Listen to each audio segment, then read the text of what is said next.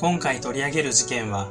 群馬の山中にある旅館に訪れた女性が、帰り道で何者かに襲われ、無残な姿で発見された事件。事件が起きる前の彼女の行動には、意味のない嘘を言ったり、3時間もかかる道をハイヒールで歩こうとしたり、不可解な点が多数あります。彼女はなぜこのような行動をとり、なぜ猟奇的な方法で殺害されたのか。おはまる、こんばんまる、ああ言えばまるです。皆さんは何か強いこだわりを持って行動をしたことはありますか？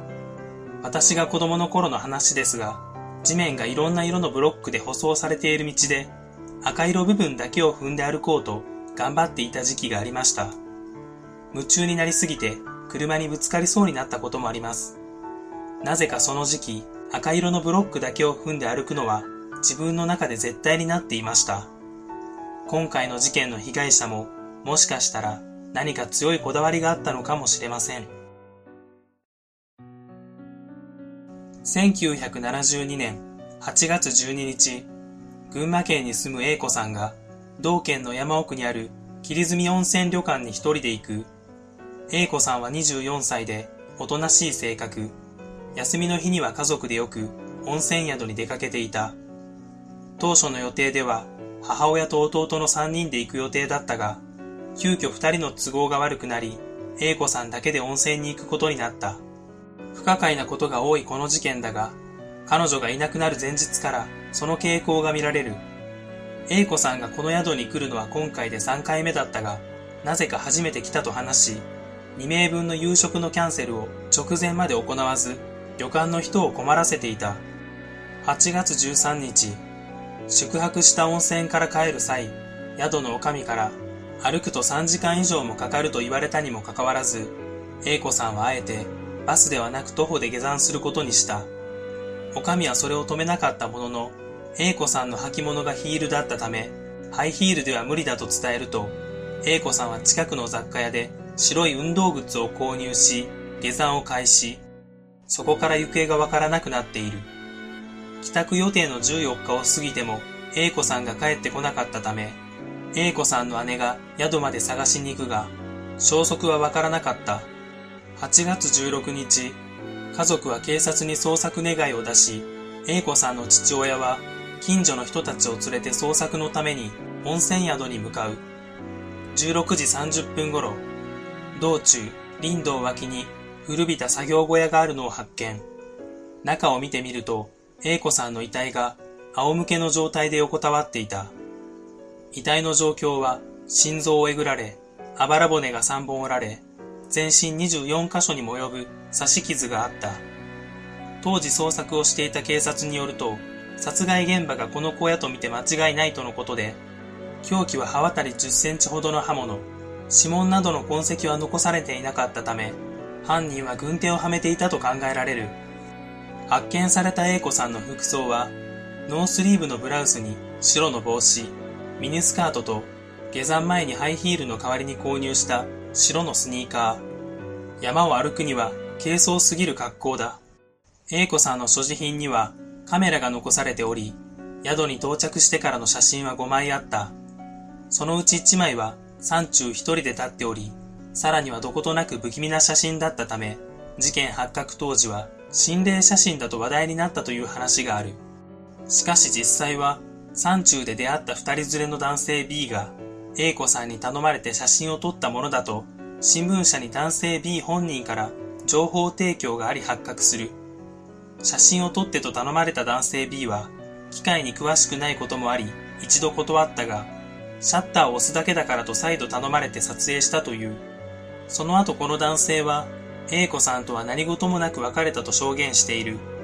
ここまでが事件概要になります。次のパートでは、彼女の取った不可解な行動の意味を考察し、真相に迫っていきます。この事件についてネットで調べると、彼女についてアスペルガーや何か障害があったという説をよく目にする。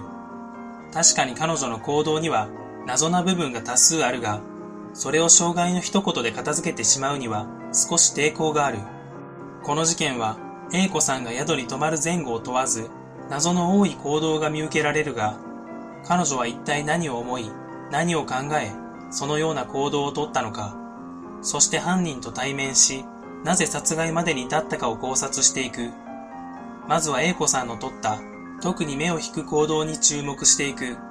1、旅館に泊まるのは3回目だったが、初めて来たと話した。2、2名分の夕食のキャンセルを直前までしなかった。3、バスを勧められたが、徒歩で下山した。4、写真を撮るのを断られたが、再度頼み込んで撮ってもらった。A 子さんの取ったこれらの行動には疑問があるが、実はある一つの考え方が一貫している。何か選択肢があるたびに、彼女が通常選ぶであろう反対のことを選んでいる。言い方を変えれば、天の弱。なぜそのような行動をとったのかだが、旅行前に何か嫌な出来事があり、自分の選択したことが全て裏目に出ていたとすればどうだろうか。気分を変えて自分の思ったことと反対のことをしてみようと考え、実行したとすれば、彼女の行動を振り返ってみると、すべて辻褄が合うのではないか。ここからは、彼女が反対の行動を取ったと仮定して考察していく。1については、おそらく旅館の従業員に、初めてのご利用ですかと聞かれて、実際はそうでなかったために初めてと答えた。2については、正直に一人で来たと伝えるのが正解だが、天の弱ならば当初の予定の3人で来た風を装うのが当然だろう。3については、バスで下山したいと考えたため、反対の行動である徒歩で下山することにし、バスに乗ることを勧められた際にも、バスに乗りたいと思ったために、反対の乗らないを選択したと考えられる。その際ハイヒールを運動靴に履き替えているが、これは彼女にハイヒールで下山したいという思いがあったため、反対の履き替えるを選択した。4については、彼女の映っている場所を考えてみるとわかりやすい。とても風景のいい場所ではなく、通常だったら撮ろうとは思わない。写真を撮ろうと思わなかったゆえに、反対の行動である写真を撮るという行動をとった。そして見知らぬ男性を見かけて、声をかけたくないと思ったから声をかけ、断られて諦めようと思ったから諦めずに頼み込み、写真を撮ってもらった。この考えでいくと、他の行動も説明ができる。一緒に行く予定だった二人が旅行に行けなくなったものの、キャンセルせずに一人で行くことにした件については、一人で行くことを嫌だと思ったのなら、一人で行くことになる。山に行くのに驚くほどの軽装だったことについても、しっかりした準備をしようとするのが通常だが、この考えに照らして考えれば、当然軽装になる。白い服、白い帽子についても、もしかしたら黒いものを身につけたかったのかもしれない。どうだろうか。ここまで彼女の謎の行動を説明できてしまうと、思ったことと反対の行動を取った説も、あながち間違いではない気がしてくる。ここからは、犯人に遭遇した場合のことを考えてみる。A 子さんは下山中に、後に犯人となる男性 X と遭遇する。それは間違いない。犯人が凶器の刃物を所持していたことから、何らかの犯罪を企んでいたとは考えられるが、目的は何だろうか。このような猟奇的な事件を犯した人間は、通常、行動がエスカレートしていくもので、この一回で満足し、犯行をやめたとは考えづらい。他で似たような事件が発生していないことからも、犯人は犯罪者予備軍ではあったものの、そこまでのサイコパスではなく、何かのきっかけで猟奇的な犯行になってしまった。そう考えられるのではないか。猟奇的な行動をとる理由の一つに、強い怒りが考えられる。初対面の女性に対して、そこまでの怒りを持てるものなのか。ここで A 子さんがとっていた行動が鍵になる。犯人と遭遇した A 子さんは、どのような行動をとるだろうか。もし犯人に対して、一緒にいたくないと考えたのなら、反対に行動を共にし、一緒にいたいと考えたのなら、その場から逃げ出そうとしていたはず。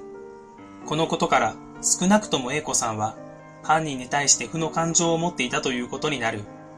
そして犯行現場になる作業小屋に連れて行かれる。犯人がいきなり刃物を見せて脅していたかどうかはわからないが、犯人にとっては素直に自分についてくる女性。とても強い怒りが湧くとは思えない。しかし犯人が A 子さんと会話を続けていくと、おかしなことが起こってしまう。例えば犯人に殺すぞと言われたのなら、彼女はどう言うのか。そう、殺されたくないので、殺してと言ってしまう。馬鹿にしているのかと聞かれれば、馬鹿にしていると答えてしまう。彼女の行動の理由を知らなければ、全く奇妙なやりとりだ。自分の身に危険が及んでいる中で、このように反対のことを言い続けるのかについては少々疑問だが、前日から続けてきた反対の行動をとることに対して強いこだわりがあってやめられなかった。そもそも思っていることを正直に言ったところで助かる保証もないし、犯人が本気で自分を殺すとは思っていなかった可能性もある。犯人が何を言っても、返ってくる答えは想定外のものばかり。そうなると込み上げてくる感情は、怒り。もし犯人に出会った後も、思ったことと反対の行動をとることを続けていたのなら、現場の状況も説明がつくのではないか。実はこの事件、まだ謎が一つ残っています。A 子さんはどこまで反対のことを言っていたのか。14日に帰る予定だと家族には話していたが、もしこれも反対の言葉だったとすれば、